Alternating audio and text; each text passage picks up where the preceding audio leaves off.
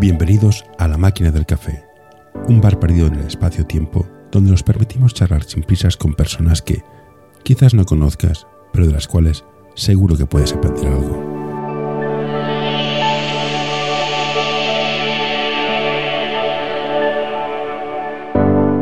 Hoy tenemos con nosotros a Franco Pinotti. Hola Franco, eh, la verdad es que no tengo ni idea de quién eres. Me recomendó hablar contigo Miki Fornies y aquí estoy sin tener muchas ideas claras. Sé que, sé que fuiste jugador en Italia, viniste aquí, has entrenado a nivel, has sido mm, director técnico del comité de árbitros hasta el 2000. Aquí estoy para aprender. ¿Qué me puedes contar del mundo del básquet? Hombre, te podría contar muchas cosas porque llevo en este mundo, ah, antes que nada ahora, y, a, y, a, quien nos escucha. ¿eh? Bueno, del mundo del básquet te puedo contar lo que quieras, porque llevo ya como, a ver, como cincuenta y pico de años en este mundo, de los cuales 40, 45 ya entrenando. Mm. Eh, 10 llevando una revista de básquet que en los años 80 era la más importante que había aquí en España, que se, llama, se llamaba Nuevo Básquet, que a pesar, no sé si lo has oído sí, sí, sí. nombrar, pues claro, esta fue una revista tan popular y tan histórica que ahora, o sea, en el año 90 yo ya lo dejé porque ya estaba harto del tema este del periodismo, porque también estuve trabajando, realmente empecé a trabajar como periodista, ¿no? Deportivo. O sea, cuando, volví, cuando acabé la carrera en Italia, uh -huh. me volví aquí porque tenía pensado irme a Estados Unidos, había pedido una beca, claro, te estoy hablando de mitad de los años 70, entonces no era tan fácil como ahora, ¿no? Que ahora las becas te las regalan casi, a la que tengas un poco de conocimiento, sobre todo del idioma, pues en aquella época tenía que esperar bastante tiempo, casi dos años tenía que esperar para poder ir a acceder a la beca. Y en aquella época, pues claro, tuve la oportunidad de entrar a trabajar en un periódico deportivo que era en aquella época se llamaba el Grupo Mundo, el periódico se llamaba 424.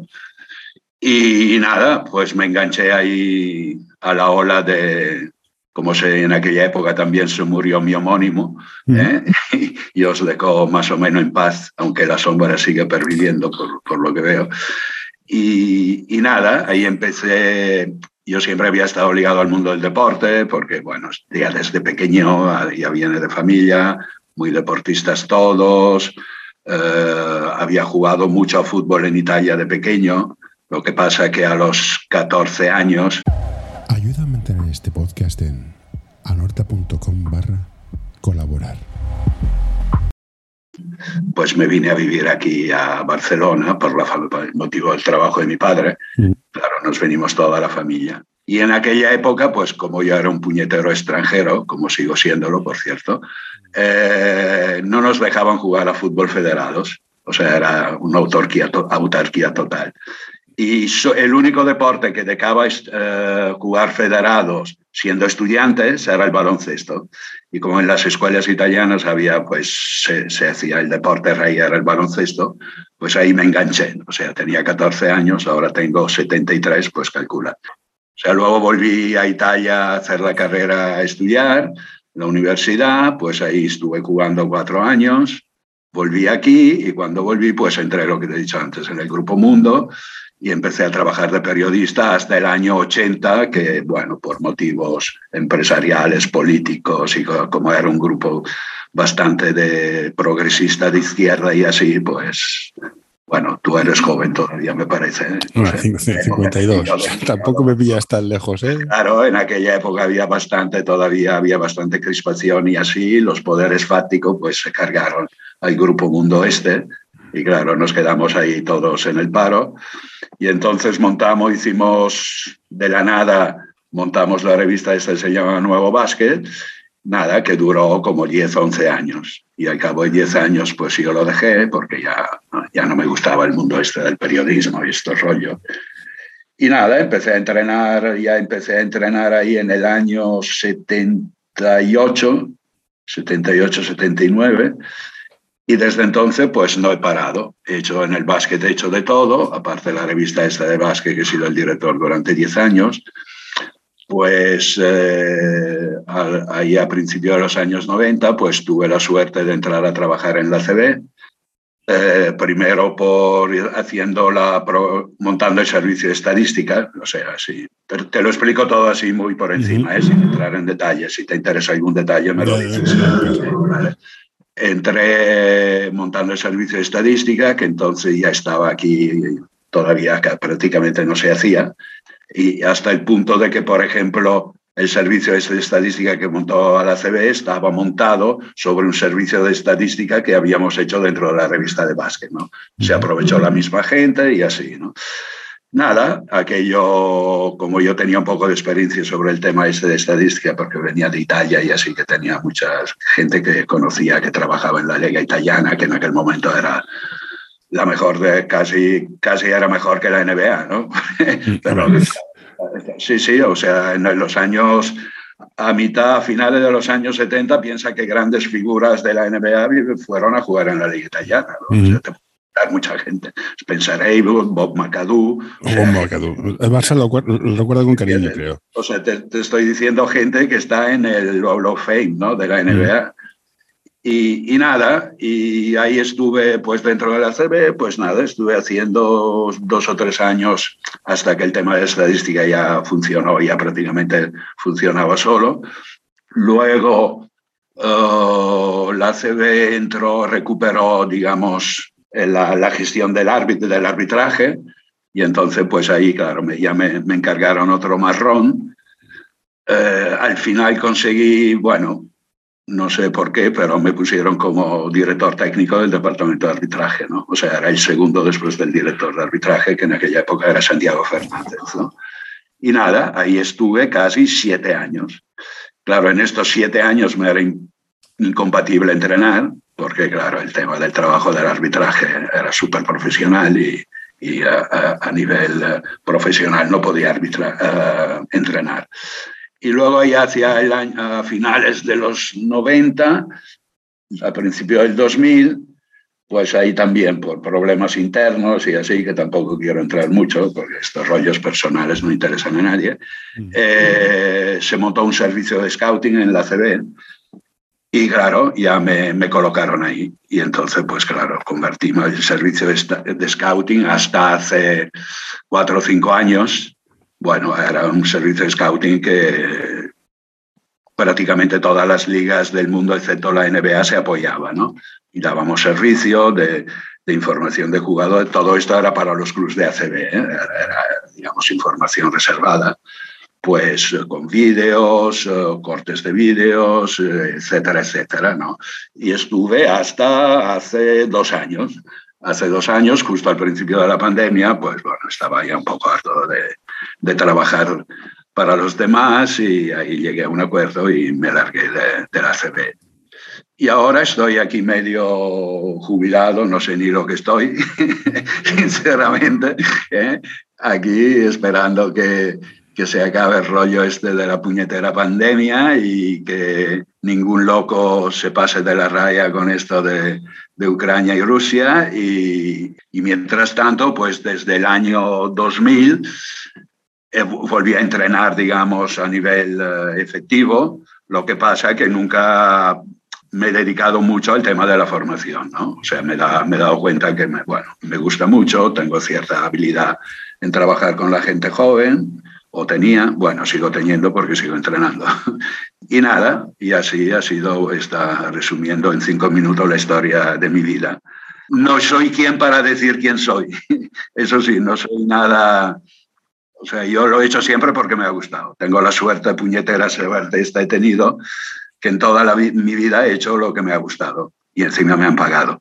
Con lo cual, pues, eso es una suerte. He tenido, he tenido una buena vida con altos y, altos y bajos, pero bueno.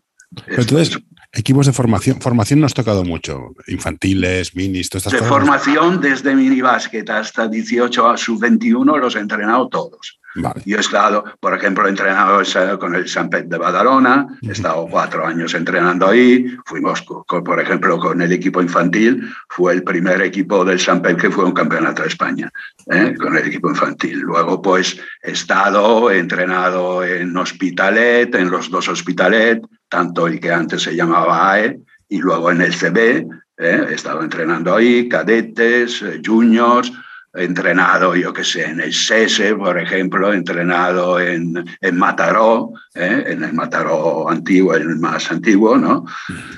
¿Y qué más? En Villa de Cans, o sea, entrenado un montón en el hispano-francés. Ahí ah, entrené incluso en liga femenina, o sea que dos años estuvimos ahí.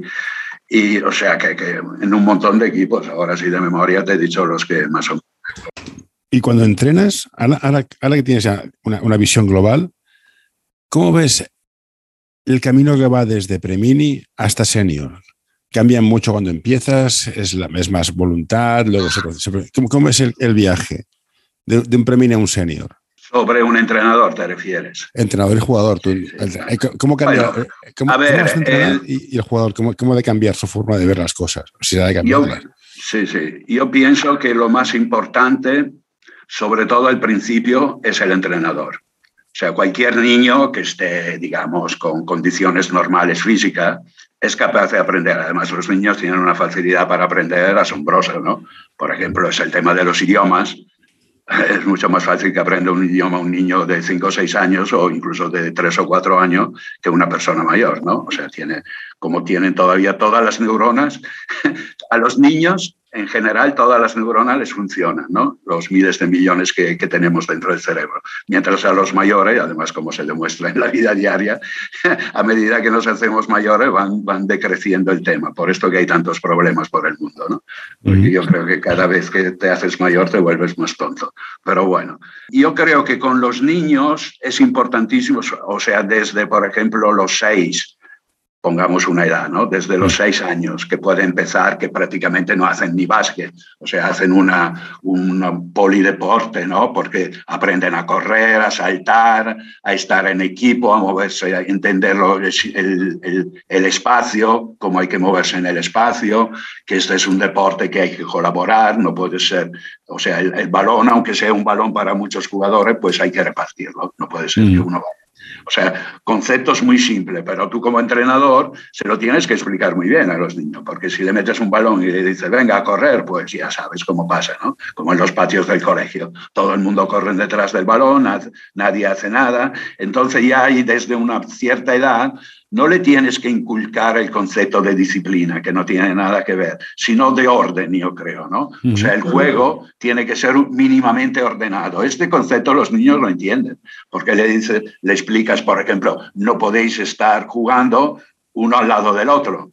¿Eh? porque el campo es muy ancho, depende de si eres más pequeño o más grande, tienes un espacio, tienes que aprovechar el espacio. Claro, si se lo explicas así a un niño de 6 o 7 años lo entiende. Si tú empiezas a explicarles las grandes teorías espaciales, pues no va a entender nada. ¿Por qué? Porque un niño a esta edad, al cabo de 10 segundos, ya pierde la concentración.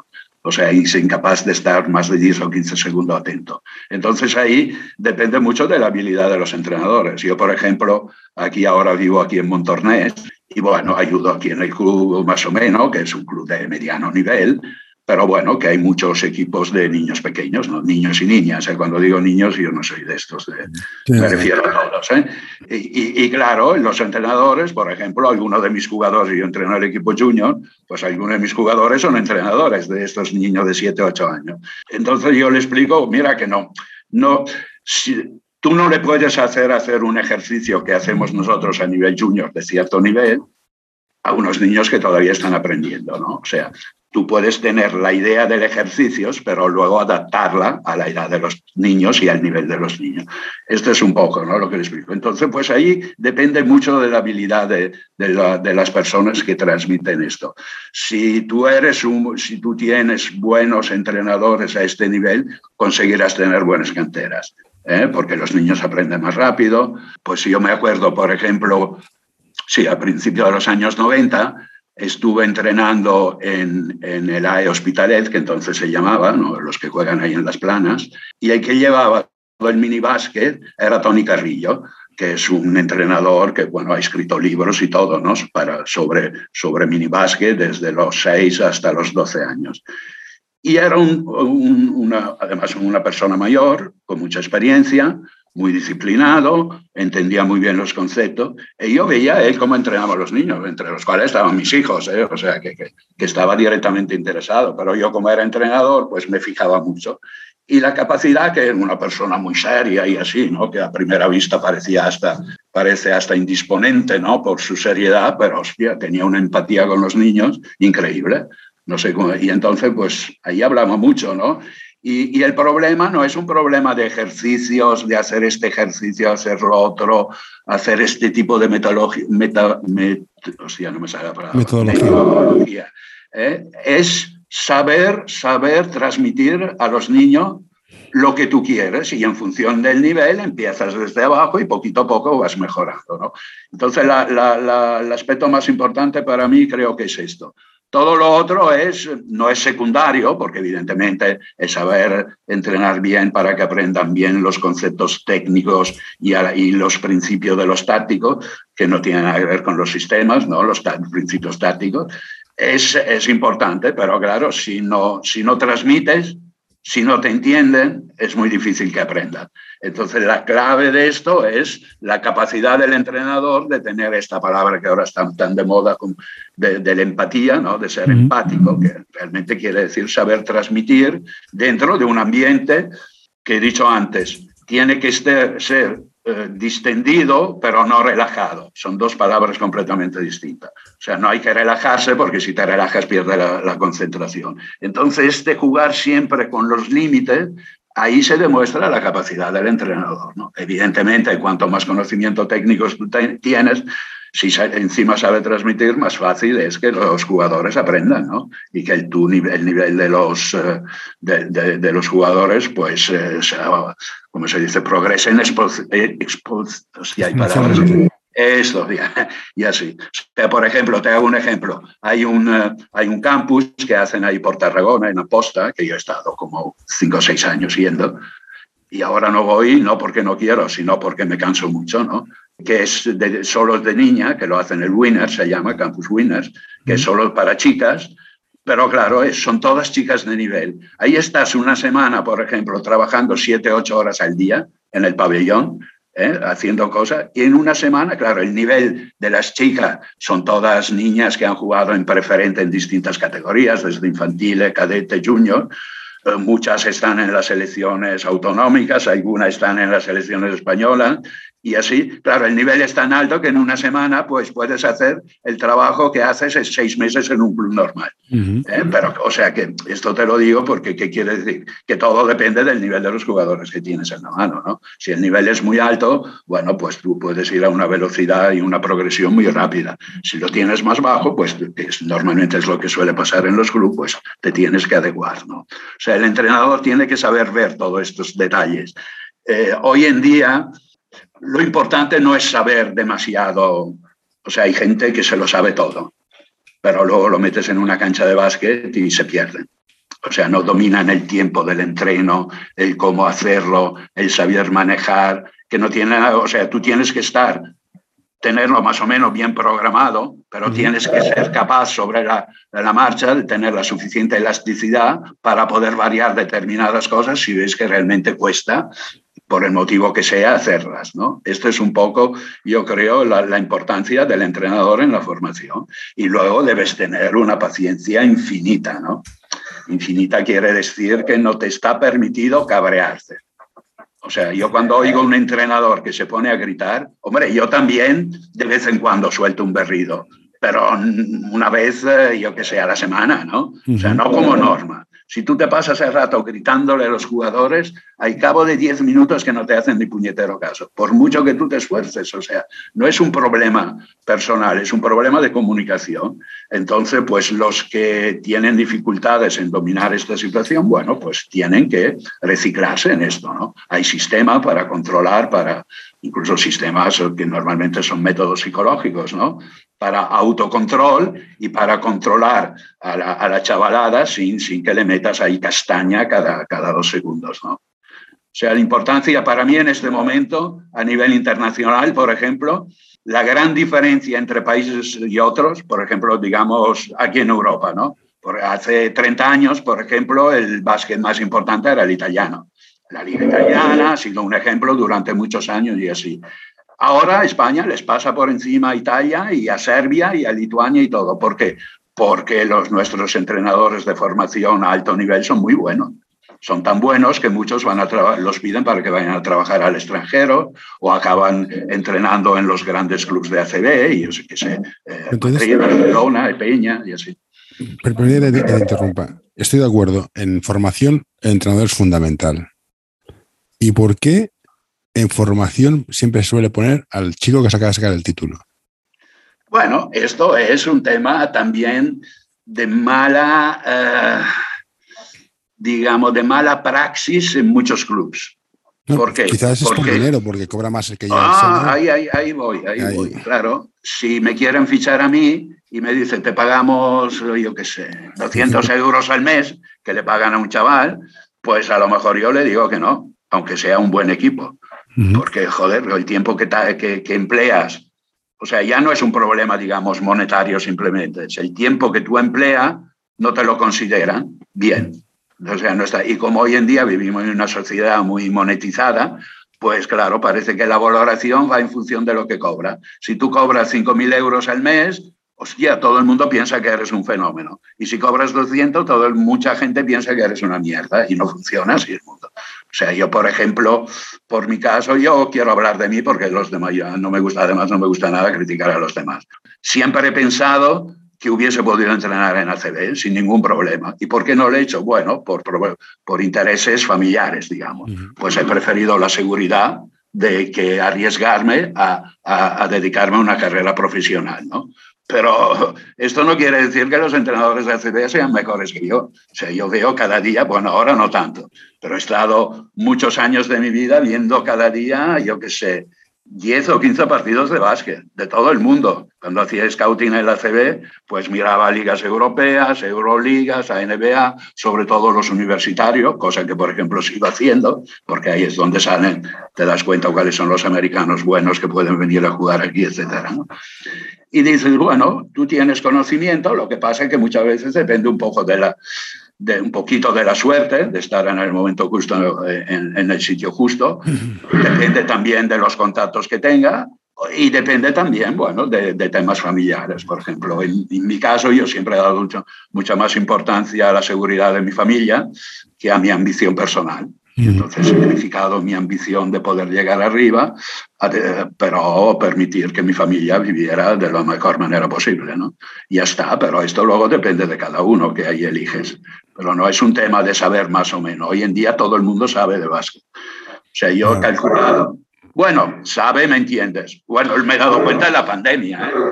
¿eh? Esto que estamos haciendo tú y yo ahora, yo en estos dos años habré hecho como unas 50 o 60 charlas de estas. ¿Te das cuenta? Hostia, no, no, no discuto que sepan, ¿eh?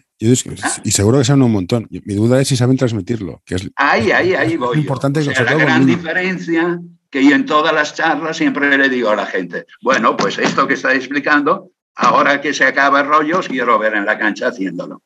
A ver cómo lo hacemos, ¿no? Y claro, ahí te das la diferencia. O sea, por ejemplo, diciendo así a, a voleo, ¿no?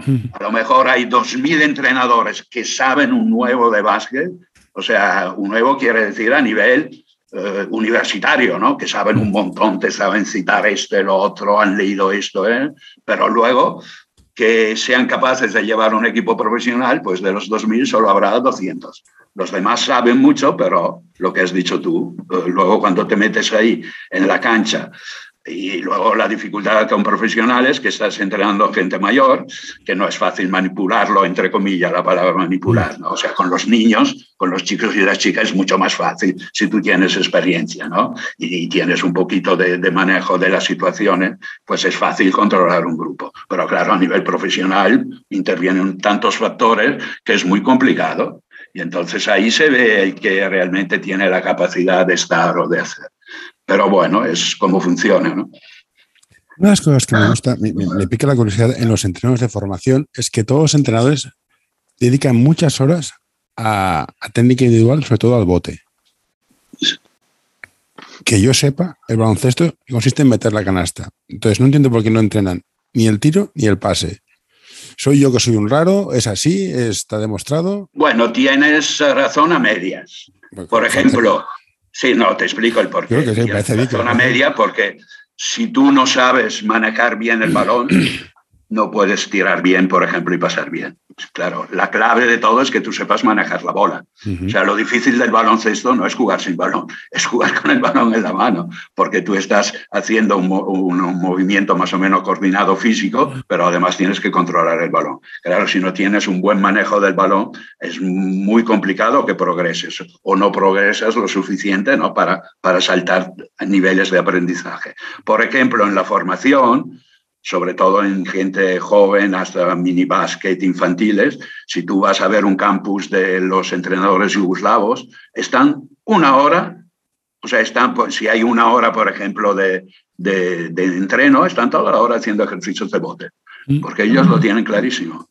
Pero claro, no son yugoslavos malos, es toda gente que ha entrenado, que entrena en, alto nivel o han entrenado selección, o sea, entrenadores de, altísimo nivel, están todo el rato haciendo entrenamiento de bote, porque, y en esto yo creo que, así como en otras cosas puedo discrepar, en esto yo creo que tienen razón, quizás se obsesionan un poco, pero si tú no manejas bien el balón, no aprenderás a tirar bien porque siempre tienes que cuando, cuando haces el, tema del tiro, sobre todo si estás jugando y en movimiento, pues casi siempre viene precedido de un bote, casi muchas veces. ¿no? Entonces, si tú no tienes un buen control del balón, no, no haces un buen tiro. ¿Por qué? Porque, por ejemplo, no sabes hacer bien el último bote antes del tiro. O sea, muchos hacen el último bote antes, por ejemplo, tú sales en un pick and roll votando, ¿eh? uno no te viene en la ayuda y tú cuando sales del bloqueo puedes tirar.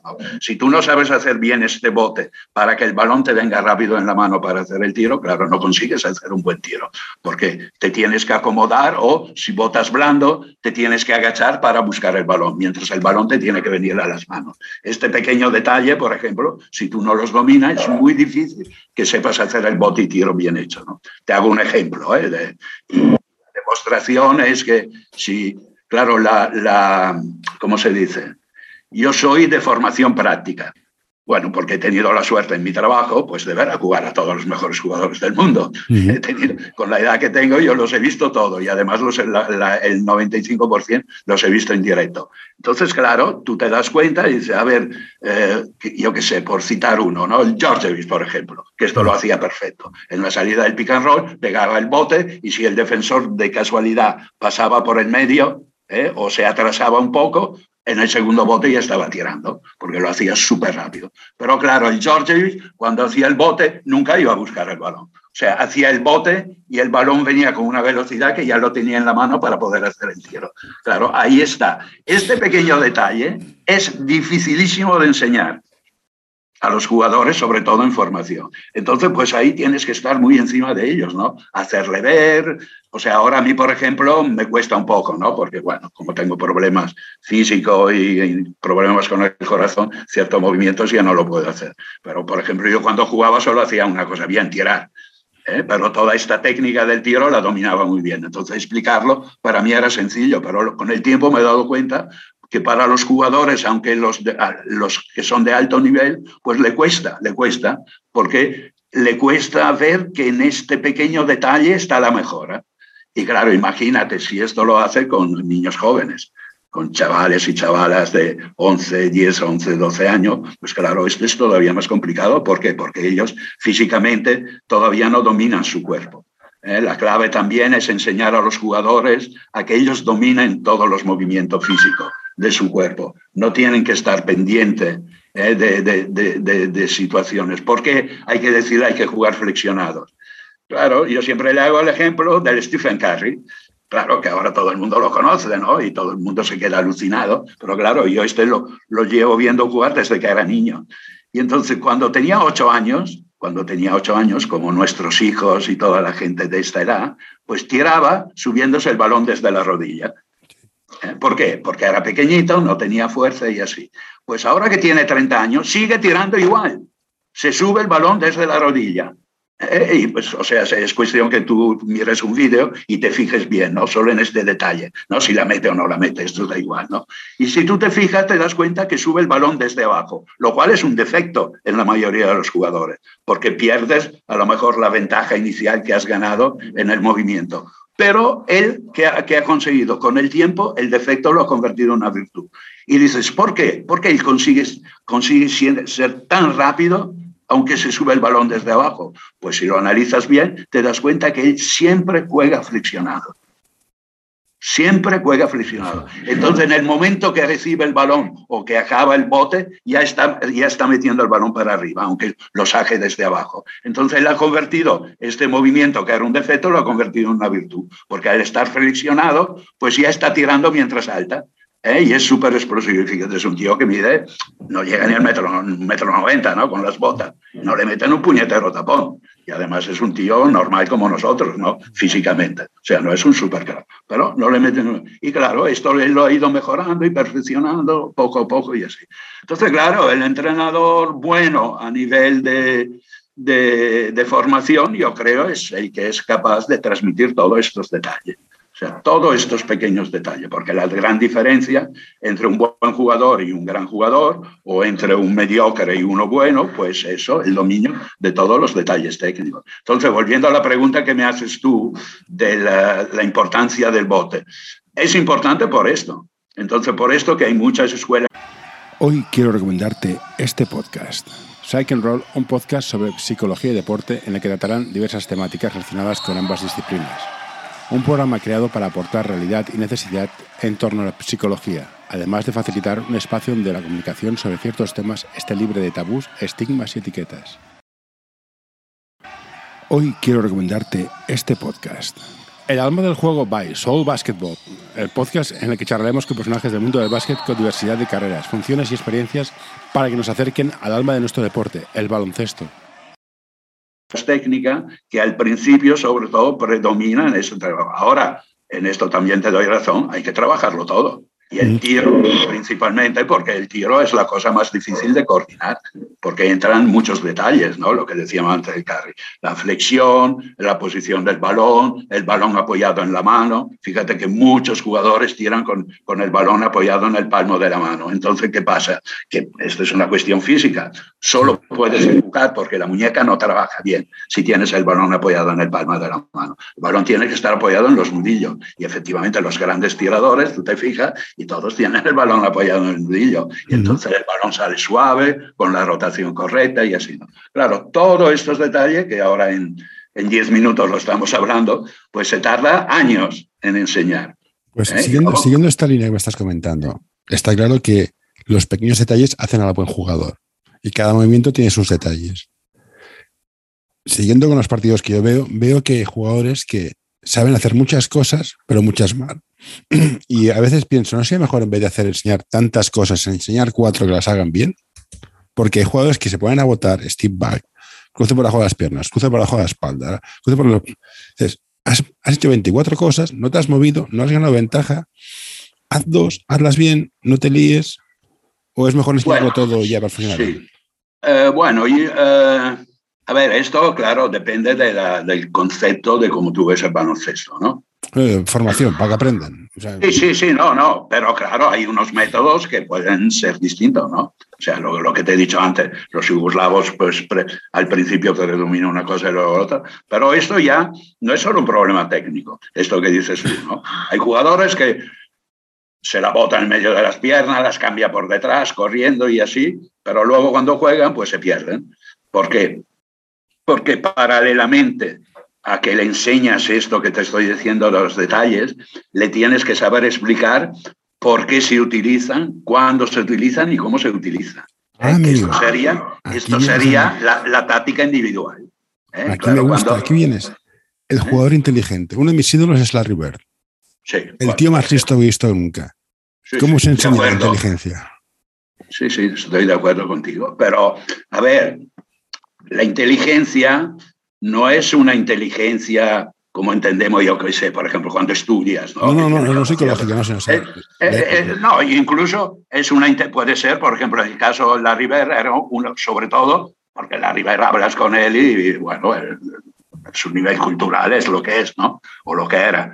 ¿eh? Pero él tenía una, una visión espacial privilegiada, que es su talento, su gran talento, aparte de lo que podía ser técnicamente y de voluntad y así. Claro, él tenía una visión del campo dentro de su cabeza. Sí, sí, que O sea, él no jugaba en el espacio material, jugaba en el espacio dentro de su cabeza y él conseguía ver todo el campo, todos sus compañeros y el equipo contrario que defendía. Claro, esto es un talento que lo debes tener innato. Esto es difícil enseñarlo.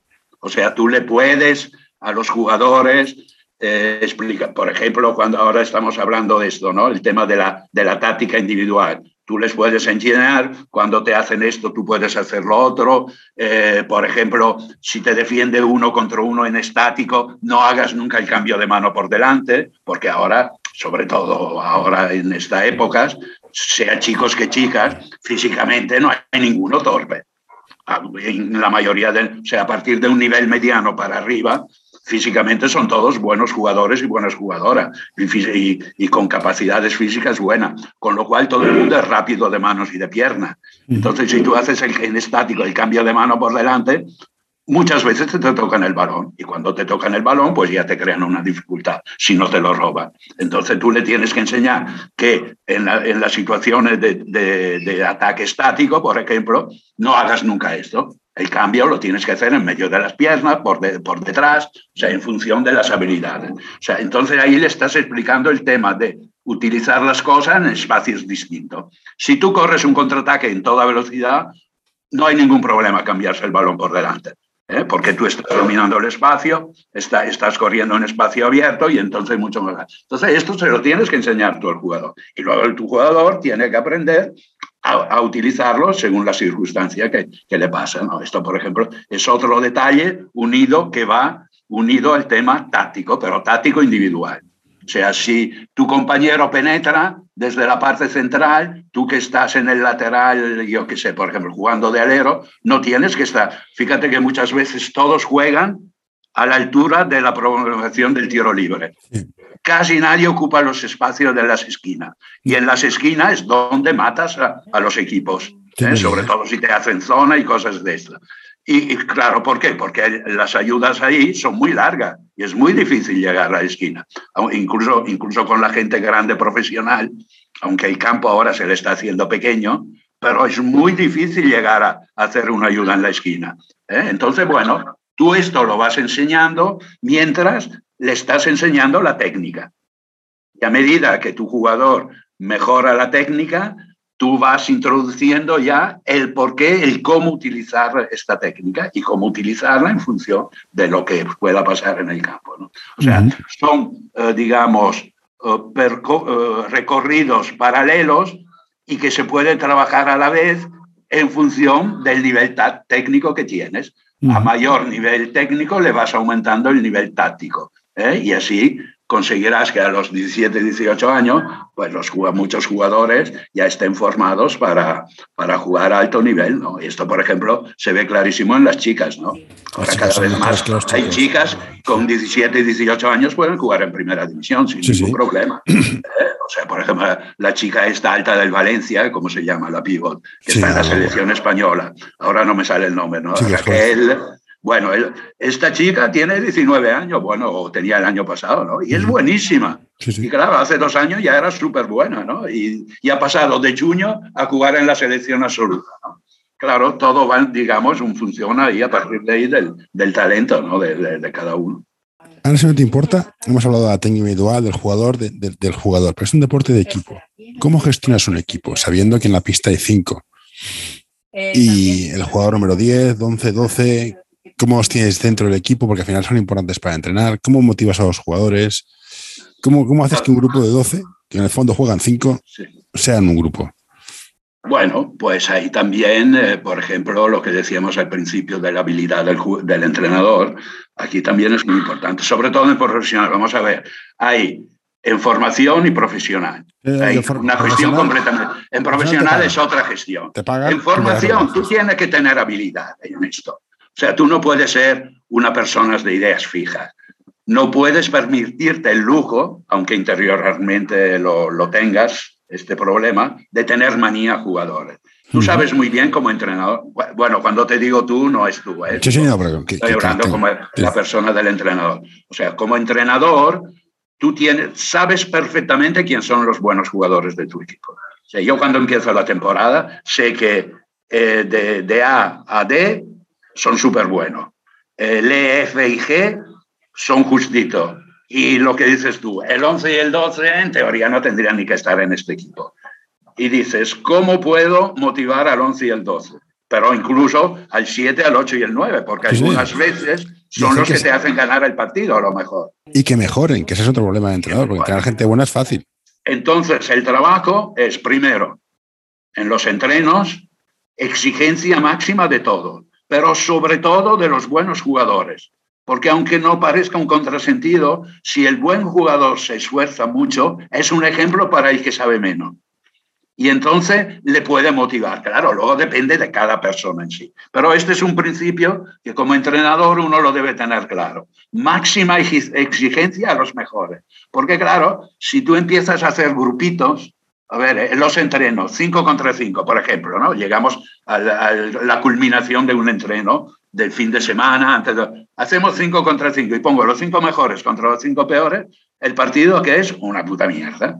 ¿Por qué? Porque los mejores sin esforzarse le pasan por encima del otro. Pero entonces no, no hagas nunca esto. Esto lo puedes hacer en un momento determinado, unos minutos determinados, porque tú estás probando una situación determinada que puede pasar en el partido que mañana se juega. Pero uh, lo haces explicándole a los jugadores por qué se hace esto porque quiero probar, por ejemplo, ellos tienen una mala defensa en las esquinas, entonces quiero probar como nuestros tiradores, moviéndose, consiguen llegar a las esquinas y le llegan los balones para tirar, por ejemplo, ¿no? Y entonces, pues puedes hacer 5 o 10 minutos de este entreno entrenando, pues con los cinco supuestos titulares. Pero luego le tienes que dar margen a todo. O sea, por ejemplo, yo te podría, yo he entrenado miles de jugadores y jugadoras, ¿eh? y muchos de, de, muy alto nivel.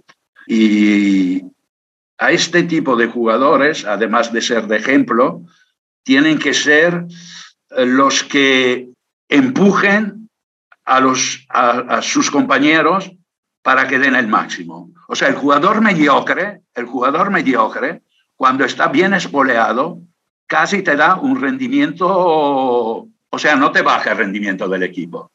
Por ejemplo, no juegues nunca con un 5 titular fijo en formación. O sea, esto pasa, yo lo veo cada día, ¿eh? o sea, en la competición que estoy jugando yo, yo sé, cuando voy a jugar contra otro equipo, sé perfectamente quiénes son los cinco titulares. ¿eh? Yo nunca pongo los mismos de titular. O sea, siempre pongo, por ejemplo, cuatro buenos y uno justito o tres muy buenos y dos justitos, ¿no? Un equilibrio. ¿Por qué? Porque al principio del partido casi nunca se decide nada. Sobre todo en formación, puedes estar ganando de 20 y perder el partido. O, perder de 20 y al final ganar el partido. O sea, es muy bastante aleatorio este tema, ¿no? Entonces, esto es otro motivo que, que, que crea dentro del equipo esta, esta idea de que todos son importantes. Luego, segundo, el problema de decir, no, es que este ha metido 25 puntos y es, es, más importante en el equipo. Bueno, esto también hay que matizarlo. Primero, a nivel individual, coger el de los 25 puntos y decirle, oye, tío, tú no tienes barra libre en el partido. Tienes que hacer buenos tiros, no tirar 40 veces para meter 25 puntos. Tienes, para meter 25 tienes que tirar 20 veces, porque los otros 20 los tienen que aprovechar tus compañeros mejor situados. No puedes, o sea, quitarle parte del egoísmo del que a lo mejor es, es la estrella del equipo. Pero por el otro lado, obligarles a que haga las cosas bien. Porque claro, el buen tirador no es lo mismo que meta 8 de 12 a que meta 8 de 20. Sí, claro. Claro, mete los mismos puntos, pero te está jodiendo el equipo. porque le obliga a un esfuerzo defensivo excesivo. Bueno, ahí es la habilidad del entrenador. Me vienen tres preguntas con todo lo que has comentado. Una es, ¿el objetivo de un entrenador de formación que es ganar o formar? Porque veo gente que va a ganar, pone a los buenos, punto, que me parece muy lícito, es eso que quiere el club, pero ¿cómo ves tú como entrenador que es formar o ganar? por mi experiencia, yo te digo una cosa, el 90% juega a ganar. Sobre todo si están en equipos de canteras profesionales. Lo único que le interesa es si yo gano, soy bueno. Esta es la filosofía barata. La segunda es. Pero es, es formar. En formación, es formar. o sea, da igual. Además, si formas y juegas bien, normalmente ganas. Al final sí. Al, revés no, al revés no es. La segunda pregunta que haría es: ¿el bueno juega siempre aunque no se esfuerce? ¿O los minutos en pista van relacionados con el esfuerzo? Y a partir de aquí, a esfuerzos iguales juega el mejor. Porque si el bueno juega, si el esfuerzo no se esfuerce, ya apague. No, no, no. A ver, de entrada, no esforzarse, ya no estás en el equipo. Ah, vale, perfecto. O sea, el esforzarse es una obligación para el jugador. Si no te vas al cine o te vas con la novieta por ahí a hacer cualquier cosa. O sea, si viene, es como el entreno.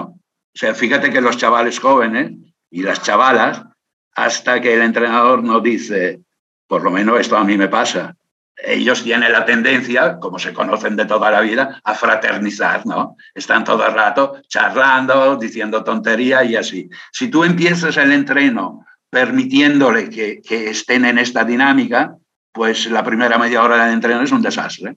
Pues entonces, como no entrenamos mucho, porque más de una hora y cuarto, como máximo una hora y media, pero muchas veces más de una hora y cuarto no se entrena, pues hay que aprovechar cada minuto. Si tú pierdes media hora, joder, pues ya has perdido es medio entreno. Entonces, yo cuando entreno, pues cuando antes de empezar, o sea, hacemos el primer ejercicio, por decir, ¿eh? un minuto antes le digo, bueno chicos, se acabó la historia, ¿eh? ahora Solo se entrena, no se mira la grada ni la gente, se está concentrado, bam, bam, y empieza el entreno. Evidentemente, a los dos minutos, si no están todos los jugadores en el entreno, pues le meto una bronca, pero no una bronca a gritos. Paro el entreno y le digo, bueno, ¿qué? ¿Hemos venido a cachondearnos o a trabajar? A trabajar, ¿no? Bueno, pues entonces, si, si tienes que llamarle la atención, esta se hace en 20 segundos, o sea, no estás ahí pegándole las parrafadas que te estoy pegando yo ahora, ¿no? Sino esto se hace, sobre todo en los entrenos, no hay que dar conferencia a los jugadores. Cuando se le dice algo, se le dice mientras estás eh, jugando, mientras estás entrenando. Y si es algo muy importante, pues puedes parar el entreno, pero lo paras 15, 20 segundos 30 segundos como máximo, ¿no? Pero no estás ahí. Muchos entrenadores entrenan una hora y están media hora hablando. Sí, eso también pasa. Pero antes que me despiste, la segunda pregunta, bueno, la tercera, las estadísticas. Eh, ¿Qué hacemos con ellas? Porque hay gente que solo, mira los puntos, hay padres que pagan a sus hijos por meter puntos, entrenadores que solo miran los puntos y no sé si es bueno ponerlas, no ponerlas, las ponemos todas, porque claro, el que solo coge rebotes o hace asistencia o es el que está haciendo el balance defensivo, no existe.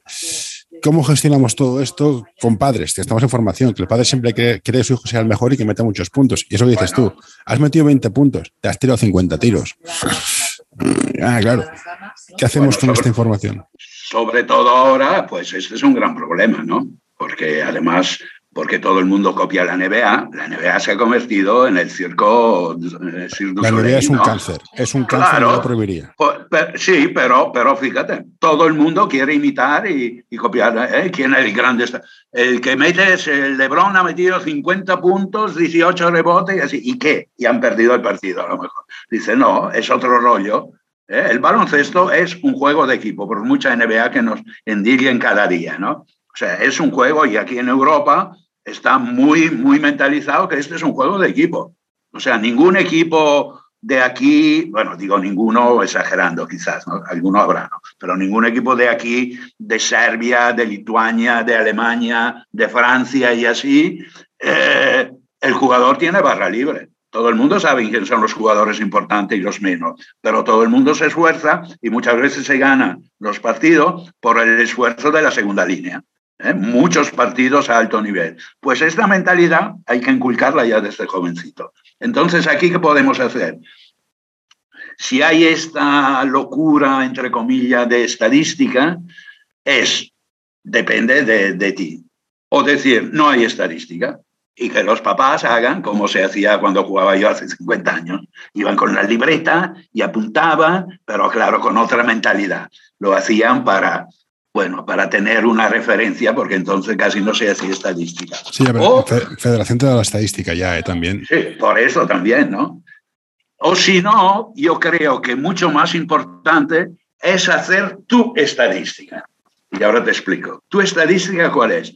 En lugar de la típica clásica ¿eh? que se hace a alto nivel, tiro, rebotes, un perdido, ¿no? Es decir, cada jugador, si tú tienes un buen delegado y que entiende de baloncesto y que sabe leer, pues tú le tienes que, por ejemplo, quiero saber cuántas canastas hemos metido de bandeja en penetración por el lado derecho y por el lado izquierdo.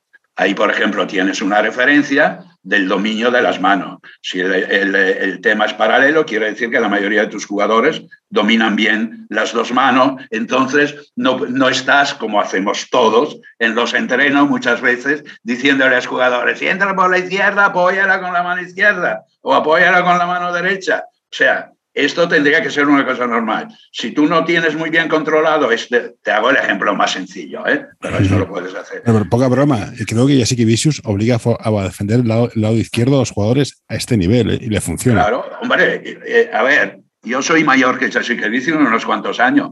Pues hace 40 años que sé esto. O sea, si tú vienes a ver un entreno de mi equipo, yo cuando voy a jugar contra el equipo contrario, sé quién son los derechos y los zurdos. Y a los zurdos no, no le dejo libre el, el, lado izquierdo, los obligo a ir jugar. Y a los derechos, o sea, por ejemplo, hay un sistema defensivo que yo llamo derecha, ¿eh? que todo el equipo está jugando por el lado derecho, obligando al equipo contrario a jugar por el lado izquierdo. Y dices, ¿por qué? No porque no te la meten. Claro que te van a meter canasta igualmente, pero siempre estamos el tema estadístico. ¿eh? Ahí es importante la estadística. Que si el otro equipo jugando por el lado izquierdo me mete 3 de 10 y por la derecha me mete 7 de 10, hostia, pues van a jugar solo por el lado izquierdo. La derecha ni la huelen, aunque me metan el balón solo algunas veces, ¿no? Porque los obliga. Esta es una estadística útil. Entonces, los entrenadores de formación tienen que saber hacer esto. Es decir, eh, mi jugador, a ver, mi buen tirador es derecho y cuando va por el lado izquierdo consigue tirar bien y cuando va por el lado derecho, que parece un contrasentido, porque Así a primera vista tendría que ser al revés. Cuando va por el lado derecho, le cuesta más. ¿Por qué? Porque es un, problema mecánico. Si tú eres derecho y vas por el lado izquierdo, el último pollo que lo haces, el cuerpo cuando gira ya estás con la mano de tiro encarada a la canasta. Mientras simplemente con un pequeño giro del pie ya encara. Si tú eres derecho y vas por el lado derecho, tienes que girar prácticamente todo el cuerpo para encarar. ¿eh? Entonces, bueno, yo por ejemplo soy zurdo y claro, yo lo aprendí. Cuando jugaba, pues era consciente que tenía una ventaja siendo zurdo. ¿eh? Y tiraba mucho mejor cuando iba por el lado derecho que cuando iba por el lado izquierdo. Porque cuando iba por el lado derecho, sabía meter el cuerpo, sabía meter la pierna y en el último bote me giraba y estaba encarado a la canasta. Con lo cual podía tirar muy rápido. Pues esto hay muchísimos jugadores que lo saben hacer bien, pero los que no lo saben hacer, tú estadísticamente le puedes demostrar a tu jugador, chico, que cuando tiras desde aquí tienes un porcentaje muy bajo y desde aquí tienes uno muy alto. Entonces, ¿cuál es tu trabajo? Tu trabajo no es estar todo el rato tirándole donde lo haces bien. Por ejemplo, esta es otra cosa. A los jugadores muy buenos, penetrando, tirando y así, yo en los entrenos le impido hacer lo que saben hacer bien. Tú sabes perfectamente tu jugador qué sabe hacer. Y cuanto más nivel tienes, sabes lo que domina. Bueno, si tú dominas, el, yo qué sé, el cambio de, apoyos de pies en penetración por un lado y lo haces muy bien y por el otro lado te cuesta, tú le dices en el entreno, en el entreno, ¿eh? no en el partido, en el entreno, pues este 20 minutos que estamos haciendo jugando, este movimiento no lo haga. Y claro, la primera vez el jugador te mira como diciendo, joder, eres tonto, ¿qué me estás diciendo? Entonces tú le tienes que decir, no, no hace falta que lo entrenes, porque esto ya lo sabes hacer bien. Lo que tienes que hacer el, el entreno de este movimiento es por el otro lado, que no lo sabes hacer bien. Y entonces vas mejorando poco a poco. Bueno, pero esto viene todo lo que hablamos al principio, ¿no? De la capacidad que tú tienes primero de dominar los detalles que dominar los detalles, este es otro error que se hace ahora. Parece que tú te tengas que poner ahí a hacer demostraciones. El entrenador no tiene que hacer ninguna demostración. El entrenador tiene que saber el por qué se hacen las cosas y cómo se hacen correctamente y explicárselo y luego mirar el jugador mientras lo hace y sobre la marcha irle a corregir los pequeños detalles para mejorar. No tienes que ser un demostrador como parece que ahora los que, eh, los que enseñan a votar, ya se ponen ahí y bueno, dominan el balón de la hostia y bueno, no tiene ningún sentido si tú como entrenador no juegas. Hombre, de vez en cuando lo puedes hacer, ¿no? Yo antes cuando podía físicamente y enseñaba el tema del tiro, pues como yo tiraba muy bien, pues explicaba, pero claro, yo tiraba muy bien porque he estado mirando, pues me acuerdo desde el Nino Buscató.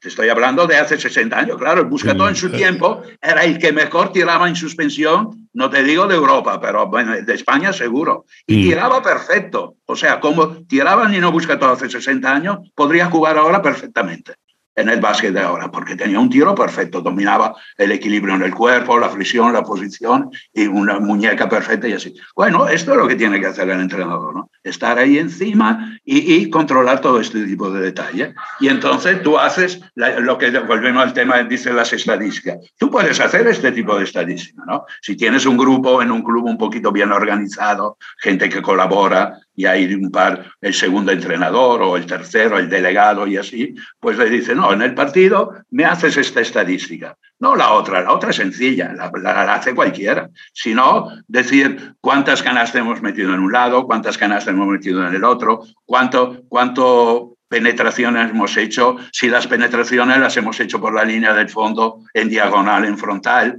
cuántas han tenido éxito y cuánto no. Entonces, claro, tú como entrenador, luego a la hora de entrenar, tienes una referencia muy importante en saber lo que tienes que trabajar para mejorar técnicamente a tus jugadores. Ahí yo veo la gran utilidad de la estadística, pero no para que el niño y el papá se crea que su hijo es Michael Jordan, ¿no? No, eso seguro. claro, todo el mundo aspira, pero de momento solo ha habido uno. bueno, Franco, eh, tengo muchas.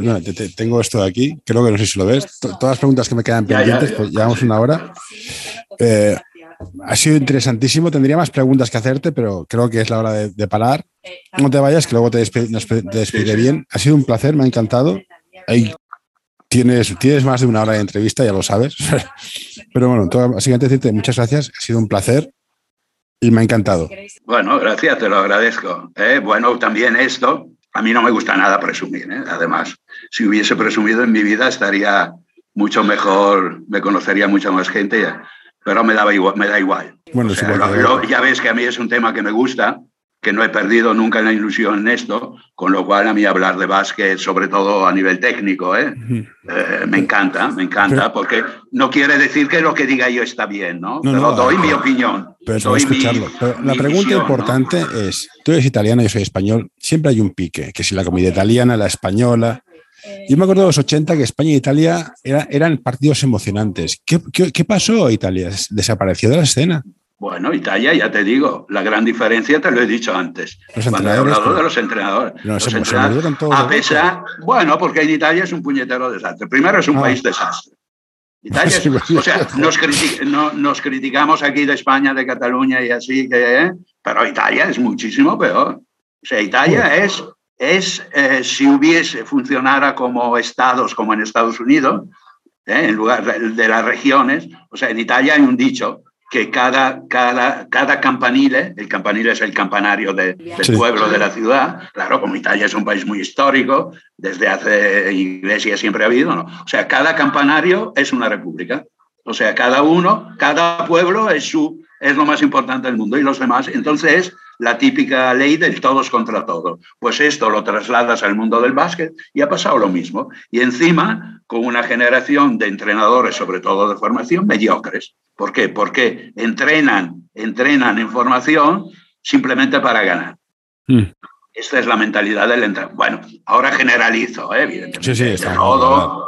yo tengo, tengo mucho conocimiento, y, pero esta charla, por ejemplo, que hemos estado hablando contigo, que yo le he dado con, con vídeos, con, mm. eh, con PDFs, con todo, todo, que lo tengo todo ahí preparado para las charlas, hace dos años, justo antes de que empezara la, pandemia. Estuve dando un curso en Turín a entrenadores italianos jóvenes eh, que se están formando y todo esto. Y claro, alucinaba. Y para mí le estaba explicando, yo creo, las cosas normales, pero que ellos no hacen para nada. O sea, el único objetivo es el ganar para, porque el ganar es porque tú eres bueno. No, no, no, no, es, no está directamente relacionado. O sea, por ejemplo, ayer mismo uh, del Leeds de fútbol han echado al Marcelo Bielsa, ¿no? Hmm. que es un súper entrenador de fútbol, pero él, además es súper entrenador de coco, ¿no? Hmm. De, de, de, de, que sabe explicar, de enseñar y todo esto. Y he leído comentarios de gente que dice, oh, vaya mierda, este tanto presumiendo. Y este señor, que además más o menos es de mi quinta, es un puñetero cerebro. Hmm. Explica muy bien las cosas y enseña muy bien. Y entonces la importancia es esto. Y encima nadie se acuerda que cogió el Leeds en tercera categoría y, lo ha subido a primera en la Premier League y encima han ganado hace el año pasado, hace dos años, ganaron la Copa de la Liga, no sé qué ganaron, o sea, lo ha convertido en equipo. Y ahora está en un momento difícil que quiere decir que antes este señor era bueno y ahora es malo porque lo han echado. No, sigue siendo buenísimo. No tiene nada que ver con una cosa con otra. Envíanos tus sugerencias a info.norta.com o en nuestras redes sociales. que pasa es que como se mira todo, claro, este allá es un nivel muy profesional. Esto, esto, siempre, el entrenador es tan bueno como su último partido, eso lo sabemos. No, sí, sí, sí. Bueno, en Italia, por ejemplo, lo que tú me pides, ¿no? En Italia, la mitad de la gente del básquet critica a Ettore Messina. ¿eh? Pero si no lo está haciendo bien, ¿no? Sí, bueno, no es que no lo esté haciendo bien, es que toda su vida lo ha estado haciendo bien. O sea, este es, es, un, es un entrenador que empezó como formador. O sea, estuvo muchos años entrenando formación, ahí en Venecia y cosas de esta. Y claro, o sea, subió los, todos los peldaños. Y ahora entrenan profesionales con esa misma mentalidad. Entonces todo el mundo dice, ah, es cabrón, con él no se puede hablar, eh, etcétera, etcétera, etcétera. Bueno, como todos, ¿no? Todos tenemos... Esto, esto, me suena lo mismo con Aito. Bueno, tiene, envidia, Y te estoy hablando de dos personas de las cuales yo soy muy amigo de toda la vida. O sea, yo, con Aito cuando entrenaba el Cotonificio, yo estaba entrenando el San Pep y entrenaba antes que él. Pero Aito no es, que, no es lo que gana, es la gente, los jugadores que ha sacado. Bueno, claro. Y Eto Remesina, coño. Pues eso, pues eso, sí, sí, sí. conozco más a Aito, yo soy de Barcelona. Ya, ya, ya, ya. Bueno, es una historia, digamos, muy paralela, ¿no? Digamos, a nivel de, de, hacer las cosas y de proyectos. somos, somos todos latinos, somos latinos todos, romanos. Sí. En fin, Lo que pues pasa es que con, las redes sociales ahora este tema se ha vuelto un poco cruel, ¿no? sí, porque ahora los, los, entrenadores de sillón, que digo yo, que no nosotros que estamos aquí en el sillón, ¿no? o de sofá, hostia, parece que lo saben todo. Y realmente hay muchos bueno, tú sabes, a mí me han metido unas críticas. O sea, si yo fuera un tío rencoroso, iría, iría con una pistola por la calle, porque si me cruzara con alguno, no sé cómo acabaría. No, dice, bueno, pues mira, me dicen que, que no tengo ni idea y que soy un desgraciado, pues me da igual. Si no, es lo mejor que puedes hacer. Porque a esta altura ya me da igual. ¿eh? Porque luego cada uno interpreta, incluso esto ahora que hemos estado hablando, supongo que lo escuchará bastante gente a lo mejor, Sí, unas 400, 500, personas más bueno, o menos. Pues, pues de estas personas, muchos no estarán de acuerdo conmigo, algunos dirán que soy un fantasma, otro que, bueno, de qué está hablando este. Yo te digo, eh, te lo digo por experiencia. Mira, eh, para, terminar, hay, hay, un autor español bastante famoso que tiene una frase que es buenísima, que dicen, ladran, pues cabalgamos. Eh, sí, pues ya está. es verdad. Pero pues bueno, es así. No te tengo más. Muchas gracias por todo. Ha sido un placer y que vaya todo bien. A ver si nos cruzamos un día por las pistas. Ya hablaremos, hombre, y cuando quieras hacer otra charla, ya lo sabes. Y ahora, de día, tengo mucho tiempo a disposición. Fantástico. Pues venga, cuídate. Gracias, igualmente. Adiós.